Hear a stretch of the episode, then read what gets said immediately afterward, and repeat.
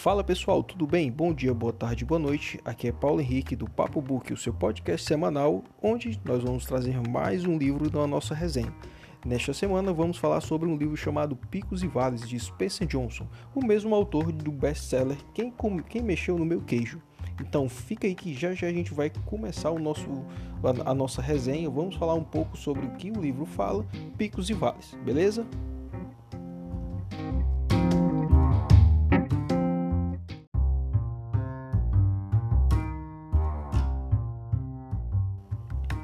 Antes da gente estar tá começando, galera, a nossa resenha de hoje, o nosso papo aqui do livro, eu queria deixar uns recados para vocês.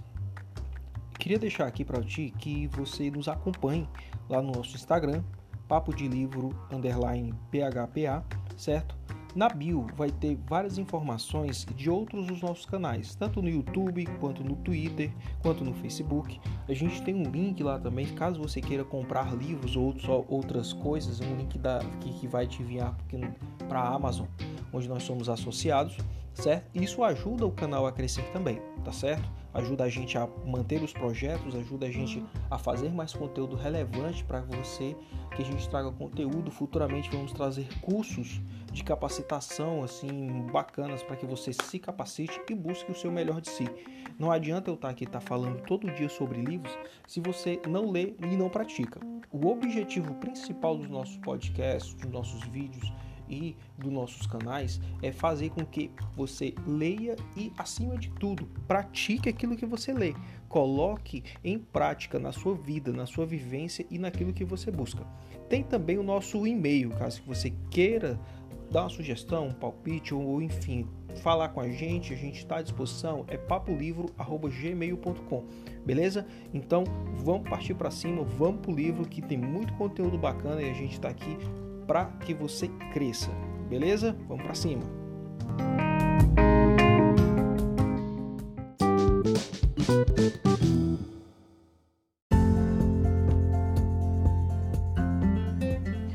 Picos e Vales de Spencer Johnson. Bem, antes da gente estar tá iniciando o nosso, a nossa resenha, vou falar um pouco sobre o autor. Spencer Johnson é um dos pensadores mais respeitados e um dos autores mais amados do mundo. Escreveu 11 best-sellers internacionais, incluindo o título Quem Mexeu no Meu Queijo e o livro sobre mudanças mais listas do mundo, O Gerente Minuto. O método gerencial de maior sucesso há mais de duas décadas, escrito e com autoria de Kennedy Blanchard. Spencer é psicólogo, formado pela Universidade do Sul da Califórnia, é médico, escreveu 40, ele escreveu para as revistas Time, The New York Times, Today Show, entre outras. Vendeu mais de 46 milhões de exemplares dos seus livros, foram impressos no mundo todo e em 47 idiomas. Infelizmente, Spencer não está mais entre nós. Faleceu em 2007. Vamos falar um pouco sobre o livro Picos e Vales, um livro muito interessante onde ele conta uma narrativa, né, em, dava até para fazer um belo de um filme, né, uma narrativa em que é, amigos se reúnem em uma em um bar e uma amiga começa a contar a história do Picos e Vales. E essa história, dentro da própria história, fala da, da relação entre um jovem e um velho, onde o jovem morava num vale e o velho morava no pico.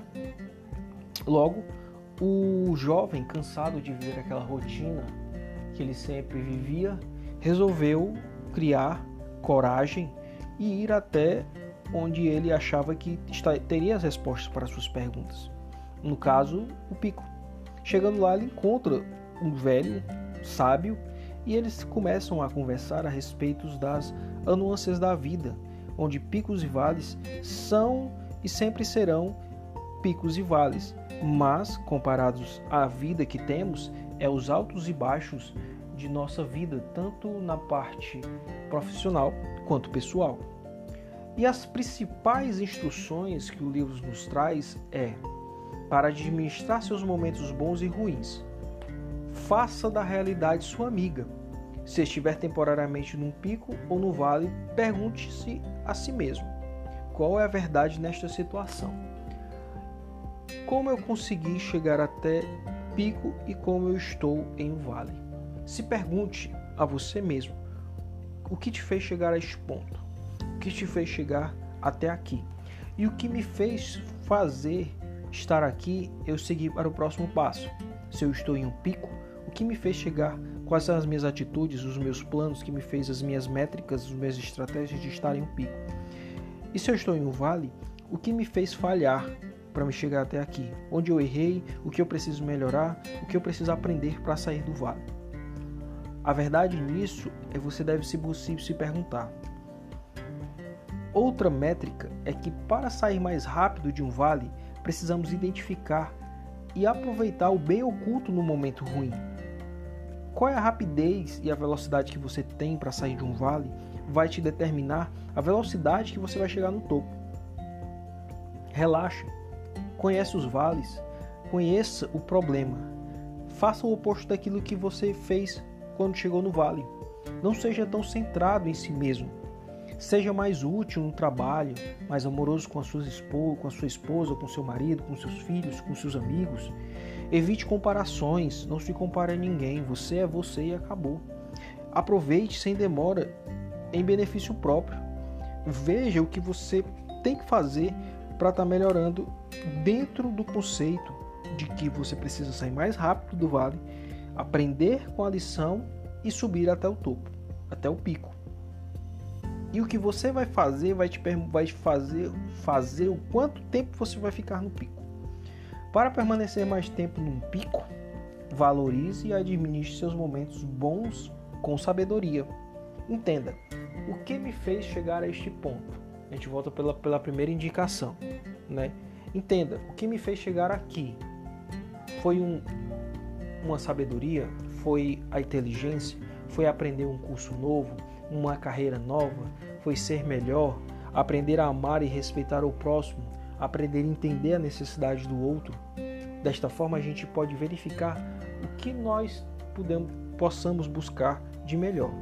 Valorize e administre os momentos bons. Entenda, se eu estou vivendo um momento bom, então viva intensamente mas com sabedoria. Entenda que aquilo ali talvez não seja para sempre, mas você vai ter que entender o que é que eu faço para que isso permaneça pelo maior tempo possível. Seja humilde agradeça. Continue fazendo as coisas que te levarão até lá.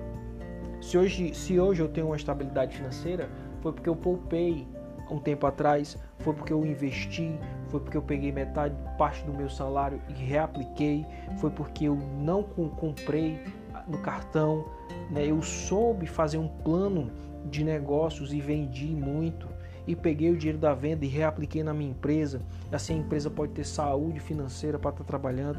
Foi um curso que eu me dei no sentido de que eu me apliquei e trouxe melhorias para a minha vida. Então tudo isso vai te trazer sabedoria e vai te permanecer onde você está. E talvez ainda mais você olhe para outro topo e suba em um topo maior. Então, Seja humilde, agradeça, faça as coisas como você está fazendo. Poupe recursos para os vales que estão por vir, ou seja, vai chegar aquele momento em que vai, muitas coisas não vão, não vai depender de você, não vai estar ao seu alcance. Então você tem que poupar energias e recursos para quando os momentos ruins vier, você ter como enfrentá-los. Muitas vezes o cara é demitido e não tem uma poupança, não tem um, um rendimento ali guardado para a segurança da família, muitas vezes não tem um plano de saúde e muitas vezes precisa de uma internação, de uma cirurgia, de um procedimento e não tem, tem que depender do SUS ou de um plano de saúde, não tem como pagar, enfrentar filas, ser muitas vezes humilhado. Hum, por isso que quando você estiver no topo, Lembre-se que em algum momento os vales virão.